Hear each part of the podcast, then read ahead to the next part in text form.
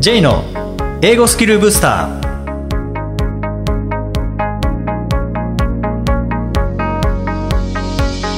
こんにちは J こと早川浩二ですこんにちは、アシスタントのアッキーです。この番組は旅行や仕事で英語を使えるようになりたい方、TOEIC などの資格試験の勉強をしている方、英語学習へのモチベーションを高めたい方にスキルアップのコツをお伝えしていく番組です。J さん、今回もよろしくお願いします。よろしくお願いします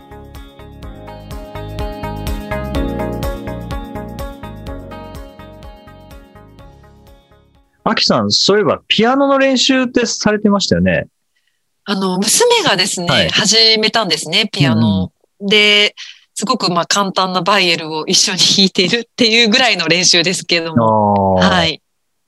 その練習するときって、アキさん、いきなり両手で弾けますか？練習しますか？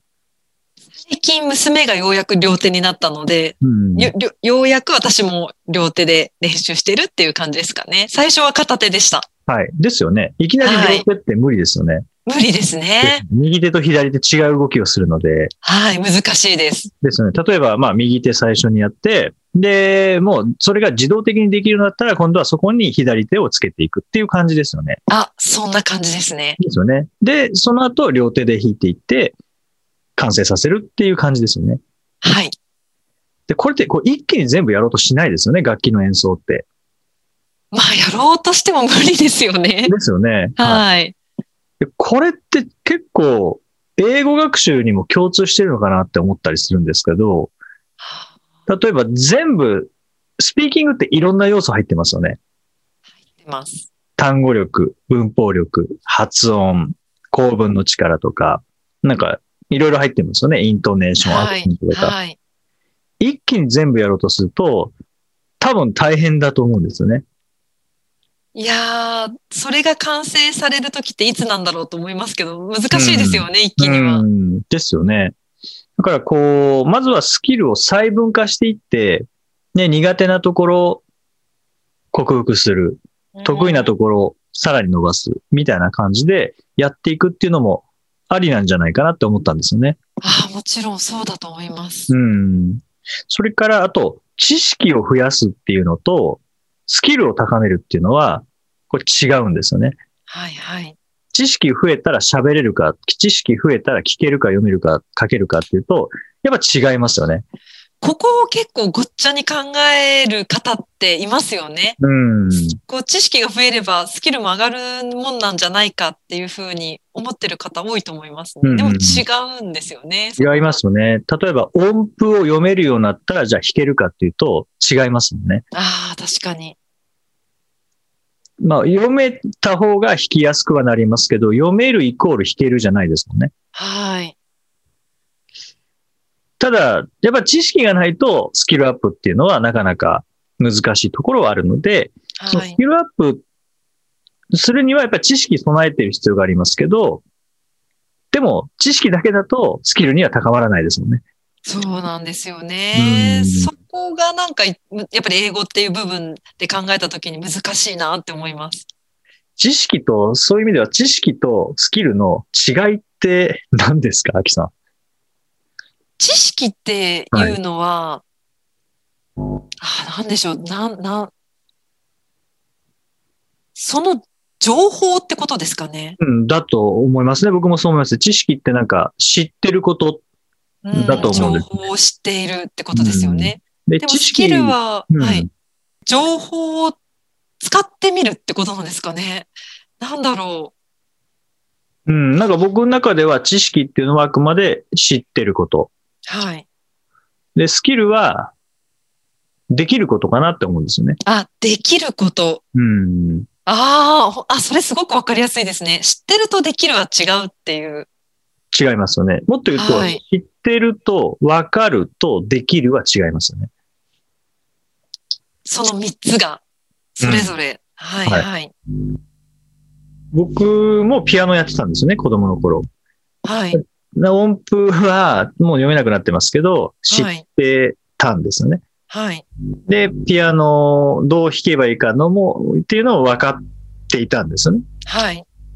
じゃあ、まあできてたこともありますけど、分かってる分だけできるかっていうと、やっぱそれ違うんですよね。いや、本当に、その通りで、英語とかも現在完了知ってるけれども、それがじゃあ会話の中で使えるかっていうとまた別ですもんね。そう、そうですね。現在完了は何ですかって言われたら、うん、ハブプラス過去分詞ですって言ったら正しいんですよね。正しいんですけど、じゃあ使ってみてくださいって言われたら、やっぱりなかなか難しいところはありますよね。はい。うんそういう意味では、こう実際にこう英語を今使ってる方とか、まあ、オンライン英会話でも英語をこう喋ってる方、あとはメールライティングとかで対応されてる方も、あの、もう実際やってますけどね。ただ何か苦手なところもしあるのであれば、それはどういった部分なのかっていうのをちょっと細分化して、で、そのスキルを伸ばす練習うんっていうのをされた上で、後でまた合体させると、伸びやすいのかなっていうのは感じたんですね。それってなんか楽器の演奏の時とか、はい。まさにカラオケなんかもそうだと思うんですけどね。なんか歌いづらいところを何回か、こう、音取れないところを何回か練習して、後で全部合わせるとかはいはいっ。ていうのもあると思うので、結構楽器の演奏とかされてた方は、そこでやってた練習の方法を英語学習に当てはめて、で、スキルを高めていく、スキル細分化した上で、えーその細かいスキルを高めていって、で、後で合体させる。例えば、はい。発音もっと良くしたいんだよな。っていう場合は、内容知らないものに対して発音のトレーニングすると、内容の理解っていう、また別のスキルも必要になっちゃうので、はい。もう内容100%理解しているものを使って、発音だけに特化した練習。英文読んでみるとか、話してみるとか、っていうことをすることによって、もう意識するのは発音だけですよね。もう意味わかってるので。そうですね。うん。で、その上で、また別の表現。で、今度は内容をまだ決めてないものを、まあ、ぶっつけ本番で話してみて、うんうん、で、練習して発音が出るかどうかみたいなのをこうチェックするとか。ああ、まさに細分化ですよね。うん。あとは、こう、ミーティングなんかで説明、プレゼンとかで説明していて、まあ、いつも抽象的な説明で終わってしまう。だから、could you be more specific? っていつも言われてしまうっていう方は、まあ、英語としては問題ないんですけど、具体例述べられてないっていうところなので、じゃあ具体例をいつも述べるんだっていう風にしたうら、それもスキルですよね。いや、まさにそうですようね。んあの、英会話でよく言うのは、その、すごく流暢なんだけれども、スピードあって流暢に聞こえるけれども、実はでも文法ミスがすごく多いっていうのもよくありますよね。うん、ありますよね。両方とも追いかけてしまうっていう、はい流暢さも欲しい、でも喋りたいっていうので、なんかこう、でもどっちつかずになっちゃうっていう人は、もう速度落としてもいいから、とりあえずもうちょっと正確性を上げるとかってやってみるといいかもしれないですよね。うん、そうですね。意外とこう、ゆっくり話すと間違いは、あの、減りますもんね。はいはい。で、その間違い減った上で、その言い方に慣れた上でまたスピードを戻していくとか。多分それできると思うんですよね。うんしっかり文法を確認してゆっくり言えた、それを速度速めるっていうの、すごく多分やりやすいと思うので、うん。これって、あの、今年の一番最初の回にお話いただいた、あの、10キロ走るためにっていうところで、はい。やっぱり下半身の筋肉を鍛えるっていうのも細分化ですよね。ああ、そうですね。うん。なんかそれをすることで走りやすくなるっていうのは分かっているので、走りながら下半身の筋肉鍛えるのではなくて、うんうん。まあ、どういうトレーニングか分からないですけど、集中的にトレーニングすることによって筋肉をつけて、そして走りやすくしていくっていう感じですもんね。後で合はい体,、合体させるっていう感じですもんね。はい。あの、細分化、スキルを細分化させて練習を細かくやっていくと、なんかこう、前に進んでない感じがして嫌な場合もありません。なんか、私は結構、例えば走るってしたときに、下半身のかあの力を鍛えるんだったらもっと走りたいって思っちゃう派なんですけど、でも結果的に、ちょっとまあ遠回りのようで、そういった細かい部分をしっかり鍛えることで、結局、まあ走る力が最終的につくので、こう、なんでしょう、急がば回れじゃないですけど、うんましっかりこう、細かなところも鍛えておくと、結果的に、こう、上達しやすいっていうか、進化しやすいんですよね。うん、そうですね。まああとは走っているっていう、もうそれは合体させたものがあるので、それを先に体験していることによって、スキル細分化して、その細分化したものをトレーニングしやすくなると思うんですよね。ああ、そうですね。うん、例えば英語であれば、まず、もう細かいところから、まず発音から行きましょう。文法行きましょうとかってやってると、うんいつ完成するかわかんないですけど、ああ、はいと。りあえず、まあ、今の実力でどのぐらいできるかっていうのを実践してみて、で、うわー、ちょっと発音めちゃくちゃになっちゃうなとか、あ、文法めちゃくちゃになっちゃうなっていう、なんか全体完成したもの、今の実力で完成しているものっていうのを見て、で、足りないものを細分化していって、で、じゃあ発音だな、あ、文法だなってやっていくと、うん合体させてるものが分かってるので、はいはいはい。何が足りないか分かってるので、だと細分化しやすいですし、細分化するメリットが自分でも分かっているからやりやすいですね。だと思うんですよね。はい。もうなんか、とにかくインプットだけやろうとすると、何のためにってなっちゃいますけど、うんうんまずアウトプットしてみて、うわーなんかこの辺できてないなってなったらできてないところだけインプットをして、で、また後でアウトプットで合わせてみてっていう、なんかこれ繰り返しやっていくと結構スキルアップしやすいなと思うんですよね。あそうですね。全体を見ながら細かな部分を補強していくっていううん作業ですよね。そうですね。あとはじゃあ苦手なところだけやっていくと面白いかというともしかしたら面白くないかもしれませんので、はい。得意なところを使いながら伸ばしながら苦手なところを引っ張っていくっていうのもありですよね。はい。例えば、リーディングはあのどうしても嫌だと。リスニングの方があの楽しいという場合は、リスニングを使いながらリーディングの力を伸ばすとかもできると思うんですね。いや、できると思いますうんね。例えば、うん、まあ、リーディングの素材に対して音声がついているものを使えば、リスニングとしてリーディングできますもんね。はい。読みながら音声聞く。で、読みながら音声を聞きながら声に出すっていうふうにすると、はい結局それは声に出して目で見て声に出してるので、リーディングになりますもんね。そうですね。うん。っていう感じで得意なところを伸ばしながら苦手なところを引っ張っていくっていうのもこれおすすめですよね。で、僕はあの、は話変えますけど、はいあ。の、生態に行っていて、はい。で、やっぱりまあ歪みをこうまず直すんですよね。で、左右のバランスがやっぱ悪いんですよね。まあこれは右手にいつもバッグを持ってるとか、なんかいろいろ理由あると思うんですけど、で、まあ左の方が硬い。じゃあ左を集中的にストレッチすればいいんですかねって聞いたら、まあ必ずしもそういうわけではなくて、あの、柔らかい方を伸ばすことによって、より柔らかくすることによって、硬い方も柔らかくすることもできるんですっていう話を聞いて、ああ、英語と一緒だなって思いましたね。いやー、面白いですね、うんそれは。得意な方を伸ばすことによって苦手な方を引っ張っていくっていうこともできますもんね。うん。なるほど。うん。まあ、結局でもこれって辛いことをやったら、やっぱり繰り返したくなくなってしまうので、はい。楽しめるものを繰り返していくっていう、なんか努力を努力と思わなくなるような、はい。そんなことを見つけた時っていうのが一番伸びますよね。やっぱ学習って結局工夫ですよね。どうやって楽しみながらやるかっていうのをちょっとやっぱ工夫しないと続かないですしね。うん、そうですね。それがこう、楽器の演奏って、まあ楽しいじゃないですか。はい。なんで楽しいんですかね？なんででしょうね。結果がすぐに出るからなんですかね。音を何か弾けば音が出るみたいな。ああ、それはありますよね。うん。うん。なんかそういう楽器の音みたいなものを英語学習にも、なんかその音に相当するものってなんかないですかね？でもそれがよく言う、あの問題を解いた時に丸がつくっていう感覚なんですかね？一つはそれですよね。うん。でも、どのスキルを使ってるかってやっぱちょっと見づらい部分ありますよね。ああ、そうですうね。ん。そういう意味でこうアウトプットですかね。例えば、まあオンライン英会話かもしれないですし、はい。実際のミーティングかもしれないですし、あとは人ともう、あの、プライベートで英語を喋るっていう、まあそれは日本人同士でもいいと思うんですけど、あーでも確かに、うん。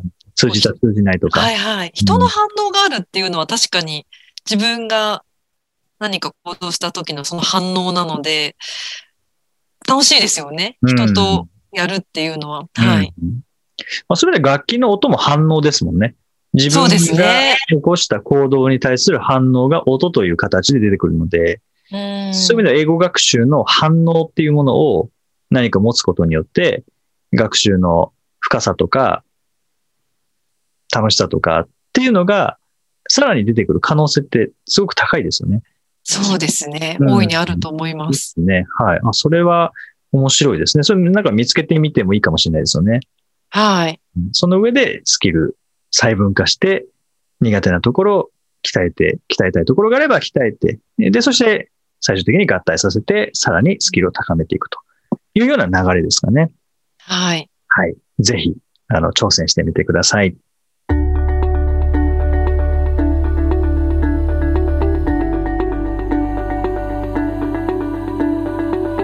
Useful expressions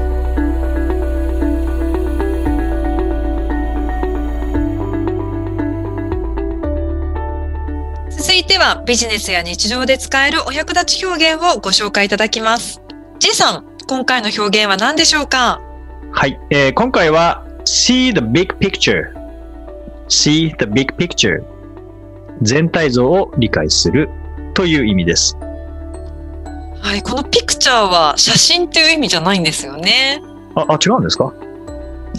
これ、なんかこう、全体像、この事実とか状況とか事態っていう意味なんですよへね。ー。写真見てくださいとかでは、まあもちろんそっからだとは思うんですけどうんうん写真の意味がもともとあってだとは思うんですけども、うんうん事実とか状況自体っていうことを、まあ、ピクチャーっていう単語で表しているじゃあ、大きな写真を見るっていう直訳は全然合わないってことですよね。ちょっと意味違っちゃいますもんね。そうですね。あー状況全体のことを picture っていうふうに言うってことですね。はい。うんまさにこれ今日の本編の話が、まず see the big picture を見た上でスキルの細分化っていう感じですよね。ああ、そうですね。まず全体像を見るっていう。うん、これはまあミーティングでよく使いますよね。使える表現ですね。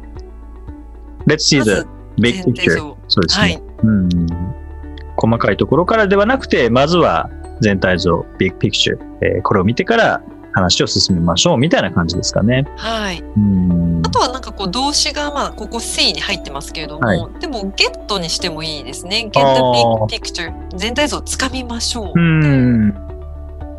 Get the big picture. いいですね。うん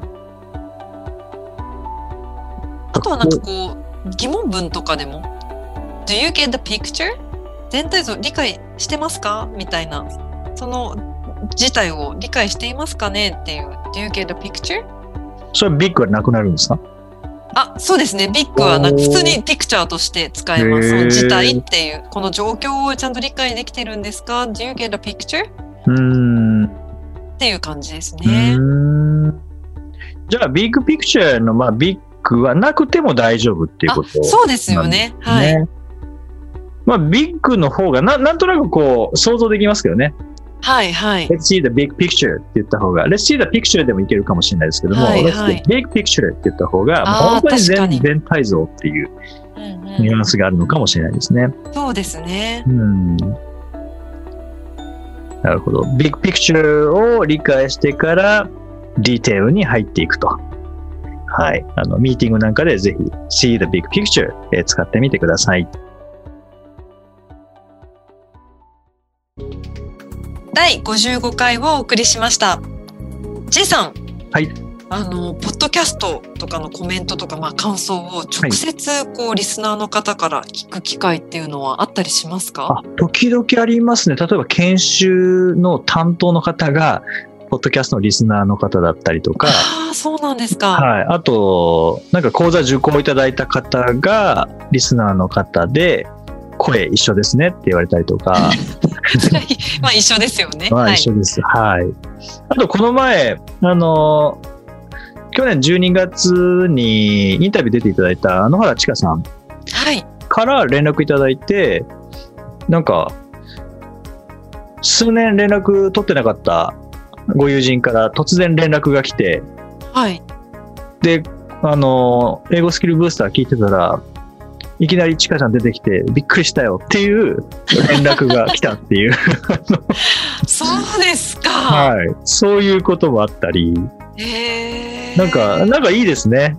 いや、嬉しいですよね。えー直接コメントをいただけるっていうのも。はい。なんかそういうこともあったりとかっていうので、はい。時々こういただいて、で、うん。やっぱりなんか、それぞれの方が、やっぱりああの話すごい良かったですみたいな感じで言ってくださったりして、まあ、僕はちょっと忘れてたりもするんですけどね、その話のことは。私も友人が毎回あの発信日の水曜日ですか、はい水曜日に必ず聞いてくれる友人がああ、そういて、なんですね。はい。ありがたいことにありがたいですね。うん。時々感想なんかも直接聞かせてくれるんですけど、えー、はい。なんか、く 苦情は入ってないです苦情はないです。大丈ああ、夫です。よかったです。は、はいい。楽しんでるっていうことでした。はい。ありがとうございます。はい。さて、この番組ではリクエストやご感想をお待ちしています。メッセージはツイッターやメールなどでお気軽にお送りください。また、毎日配信の単語メール、ボキャブラリーブースターの購読もおすすめです。J さん、今週もありがとうございました。どうもありがとうございました。OK thank you for listening. See you next week.